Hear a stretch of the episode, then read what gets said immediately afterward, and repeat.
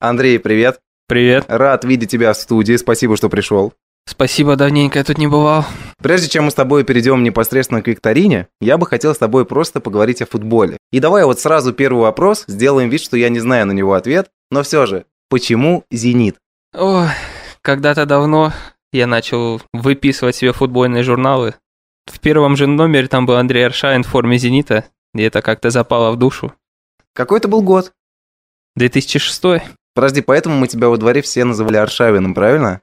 Нет, форма у меня еще была до этого. Потом у меня был «Зенит Погребняк». Ну, понятно. После этого уже у меня пошел «Зенит Погребняк». И с тех пор ты понял, что твое сердце сине-бело-голубое. Именно так.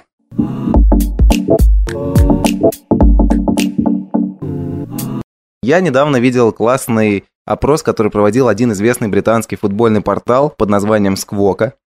Они спрашивали у болельщиков из топ-6 клубов Англии, ну это, естественно, Манчестер Сити, Манчестер Юнайтед, Челси, Арсенал и Тоттенхэм, и Ливерпуль.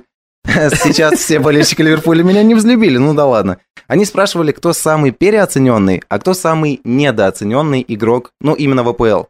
Давай мы возьмем весь футбольный мир. Очень интересно узнать, кто, на твой взгляд, является таковым. Давай не будем говорить о переоцененных, чтобы никого не обижать. Вот недооцененный футболист, кто тебе приходит на ум? Ух. Мне кажется, это будет кто-то из футболистов мадридского Реала, потому что они сидят там на замене, играет старая гвардия и тяжело себя проявить. Допустим, Иска, да? Ты намекаешь на него? Нет, я бы сказал, что это Хамес. А, которому прочит переход в Наполе. Я думаю, туда ему не нужно переходить, потому что там тоже сильная атакующая линия. Понятно, что там его хочет, очень хочет видеть тренер, но лучше подыскать другую команду. Неплохо. Я считаю, что самый недооцененный футболист в настоящее время это, возможно, прозвучит немножко странно, но это Кевин Де Брюйне. Могу пояснить свою странноватую позицию. Все скажут, что он играет и так в Манчестер Сити, его знает весь футбольный мир и все болельщики, я думаю. Все прекрасно видели, как он играл за Бельгию на чемпионате мира и так далее. Вот, допустим, человека спрашивают, назови одного из лучших полузащитников мира. Дебрюйна не будет, мне кажется, в списке и даже на пятом месте. Вот такая позиция, как ты считаешь? Ну, это же твоя позиция. Я... Ты даже не хочешь поспорить со мной. Ну так, неинтересно. Ладно, хорошо, что насчет российской премьер-лиги? Кто Нет, самый... подожди, давай закончим с Дебрюйне. Давай, давай. Просто в Манчестер Сити очень много звезд. Понятно, что Дебрюйна играет там важную роль, но Манчестер Сити не показывает как бы в Европе, я не знаю, из, ну нет, в общем, тотального доминирования. Даже в английской премьер-лиге. Сколько ну, появился они... Ливерпуль, ладно, ну как нет, нет ну, сколько они... доминирования? Нет, сколько они до этого... А, сейчас же один чемпионат только выиграли да, подряд. Да. Ну, два вот, подряд. Подряд, вот, пускай два подряд. Если они еще год, следующий выиграют чемпионат, ВЛЧ пройдут, наконец, в полуфинал. Так. Ну, не, не наконец, а снова пройдут в полуфинал. И у него не будет травм, если он покажет, то, может быть, его начнут называть. То и может, и оценка как... вырастет.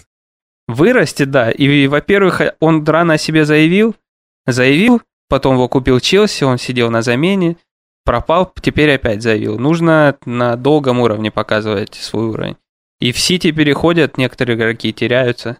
Понятно, что они сильны, но не знаю. Ну, то есть ты не считаешь, что Дебрюйне недооцененный футболист? Ну, в какой-то степени он, конечно, недооценен, но прям то, так, что его не называют в числе лучших полузащитников мира, я думаю, что нет. А вот еще любопытные ответы, то, что Сквока проводил опрос, про который я тебе говорил, там очень часто упоминали Аспиликуэту. Мне кажется, что это как бы из-за его роли в команде.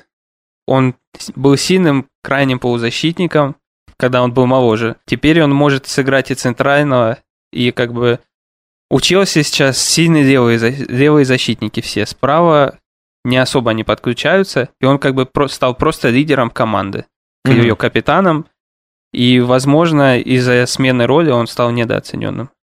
Давай теперь про Россию. Быстро, короткой строкой. Самый переоцененный футболист нашей лиги. Если я скажу Артем Дюба, ты обидишься на меня? Не обижусь, но я так не считаю. А не хотел бы ты еще поговорить о переоцененных молодых футболистах, за Конечно, которые сейчас бы. платят бешеные деньги. Килиан Мбаппе, да, ты намекаешь туда? Нет, вот Килиан как раз, мне кажется, не переоценен, но ему нужно в ПСЖ подыскать правильную роль. Подожди, я пытаюсь понять, а на кого ты намекаешь? Мне кажется, тут была какая-то конкретика. Неужто это Венисиус? А может быть, это перешедший в Манчестер Сити Родри? За бешеные деньги.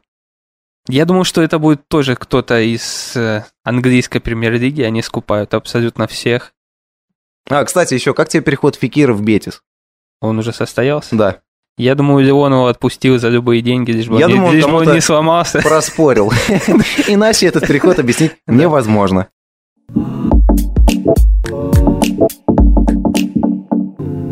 Напомни, что я чемпион. Да, ты Как- многократный Когда-то, чемпион наверное, был. рубрики «Хитрик» на нашем радио. Итак, я расскажу тебе три факта о футболе. Один из них был мной придуман, нафантазирован, изощренно.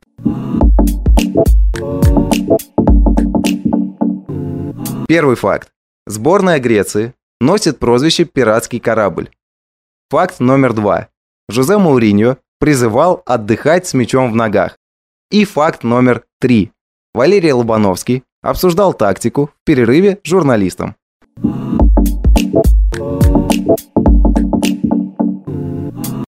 Вот такие факты, пожалуйста. Всегда были полегче. Греция – пиратский корабль. Нечего на это сказать. Давай пойдем дальше пока. Хорошо, Жозе Мауриньо призывал отдыхать с мячом. Что это имеется в виду под этим? Ну, я думаю, это имелось в виду в отпуске, чтобы... А, чтобы Как не отвыкать от мяча. И отдыхать от него нужно, но мне кажется, он хотел, чтобы как бы время отпуска увеличилось, Мгм. не было таким маленьким, как сейчас. Ну, там, пускай на две недели бы увеличилось, но игроки бы стали, не знаю, еще более дисциплинированными или просто То есть ты бы не а- рассматриваешь, что так он мог говорить о непосредственно футбольном матче. тоже могло быть. Тогда в чем смысл? Если сквозь призму футбольного матча это рассматривать? Отдыхать с мячом, как понять? Не играть в бей-беги, пасоваться, отдыхать, Если ты пасуешься, ты контролируешь темп. да.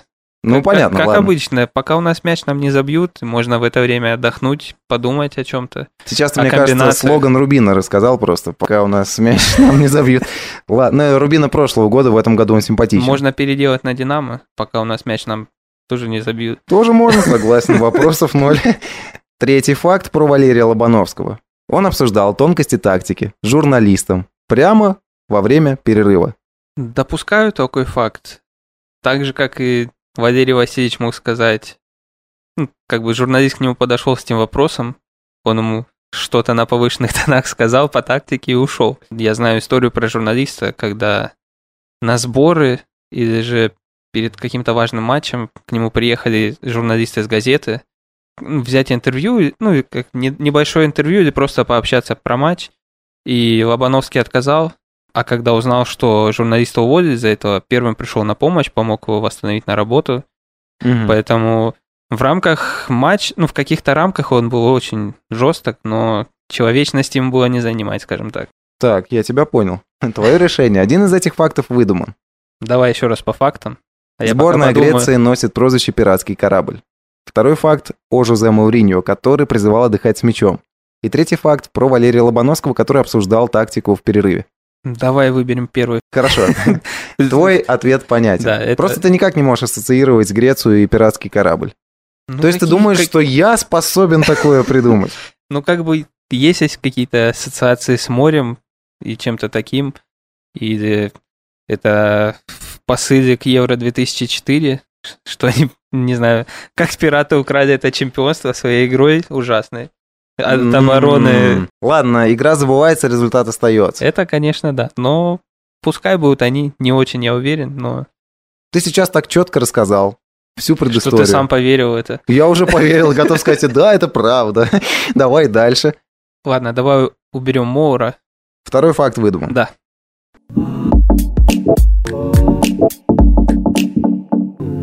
Жозе Мауриньо действительно призывал отдыхать с мячом. Это как одна из парадигм его, одна из аксиом тренерской работы. Он говорил, нужно отдыхать с мячом, то есть аккуратно перепасовываться, дабы контролировать ход игры, тем самым твоя команда может отдохнуть. Вот в чем смысл отдыха с мячом.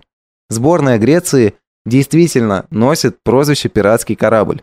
И ты рассказал идеально и здесь.